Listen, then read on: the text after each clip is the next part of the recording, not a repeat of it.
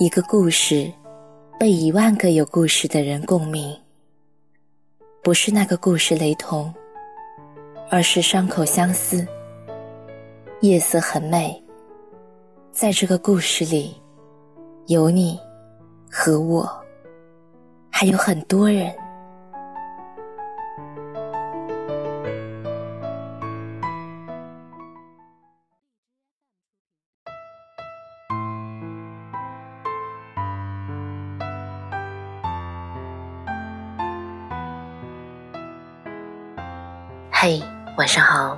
我是静宁，欢迎收听《夜色很美》。又到新的一年了，此刻的你有没有回家呢？家里的人有没有催你结婚呢？相信啊，有些人已经做好了嫁不出去的准备了。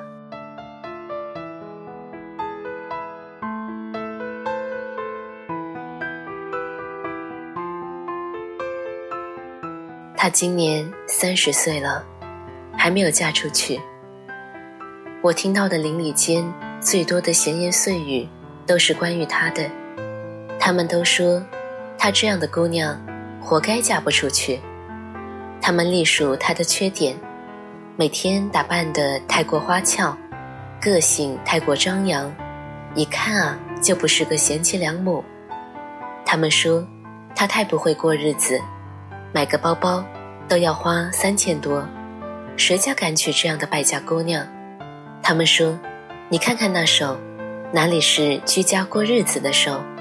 那细嫩的，一看就知道从来不做家务。谁家愿意娶一个祖宗回家供着？都是娶回家居家过日子的。”我听着他们的言辞，看看自己的旧衣服。看看自己那干家务的手，看看自己那破包，突然觉得，如果自己能过得那样光鲜亮丽，我宁愿不要嫁人了。结婚四年，我一直在想，我们结婚的意义在哪？难道就是找一个人，生个小孩，然后看孩子，做家务，伺候男方的一家老小？如果婚姻是这个样子，我们为什么一定要结婚呢？永远做一个光鲜亮丽的姑娘不好吗？不用为谁洗手做汤羹，不用连买个贵点的包都要考虑拮据的经济，更不用跟另外原本陌生的一家人不舒服的生活在一起。我们可以独立生长，肆意又张扬。我们可以为所欲为，自由又快乐。孤独怕什么？最怕的不是孤独，是对生活和现状的无能为力。他们说，她这样的姑娘活该嫁不出去。我却那样的羡慕她那样的姑娘。如果若干年后，我会变成像他们一样，在人前甜言蜜语，在人后各种闲言碎语。一有时间，就坐在一起抱怨自己生活上的各种不易。转眼看到别人过得好，就马上冷嘲热讽的一群人。我宁愿我这一生都嫁不出去。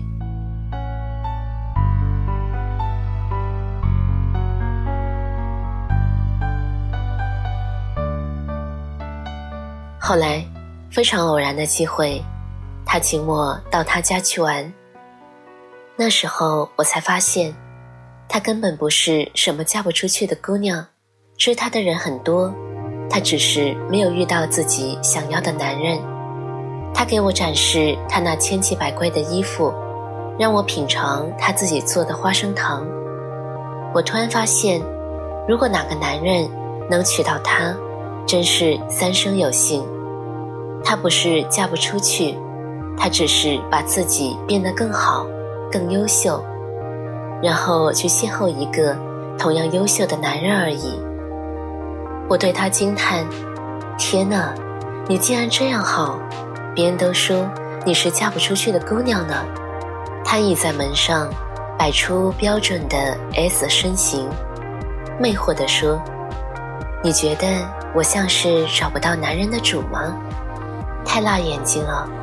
一向保守的我直接无语。后来啊，他跟我说，如果我嫁给一个男人，就意味着我失去了光鲜的生活，意味着我将变成一个怨妇。那么，我何必要去经历这样的婚姻？婚姻应该让我们变成更好的人，而不是把原本美好的自己折磨成一个怨妇。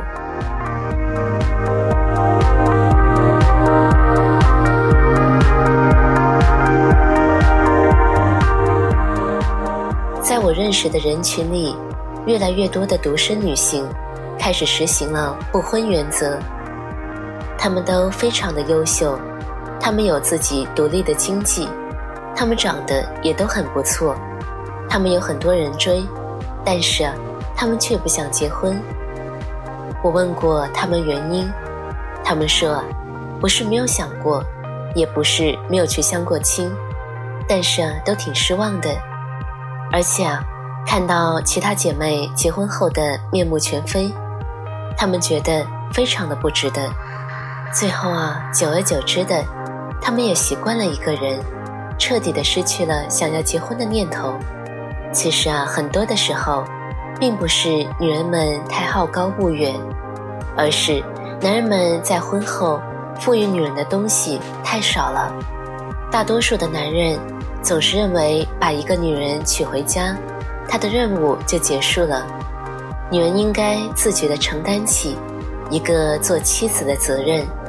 把赚的钱拿回来补贴家用，他们应该自觉地去承担一个做母亲的责任，为自己生儿育女，他们也应该承担起做子女的责任，赡养孝顺自己的父母。至于他，他不是出去挣钱了吗？他都出去挣钱了，你还想让他怎样？做家务、生孩子、看孩子。照顾父母，不是女人该做的吗？他从来都没有想过，他的妻子娶回家是来好好疼爱的，而不是娶回家当能生孩子的全职保姆的。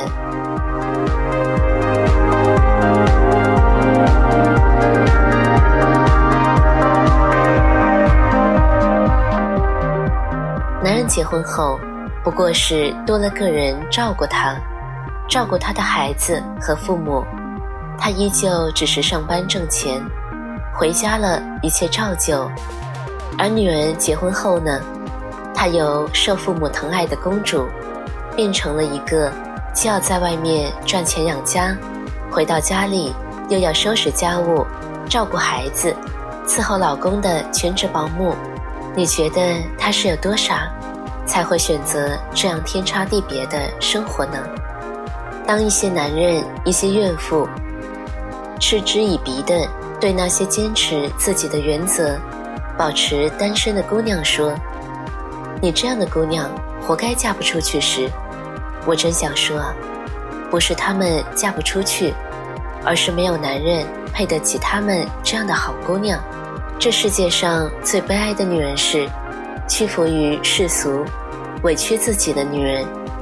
这世界上。最高贵的女人，是那种我宁愿独活于世，亦不想委屈自己分毫的真女子。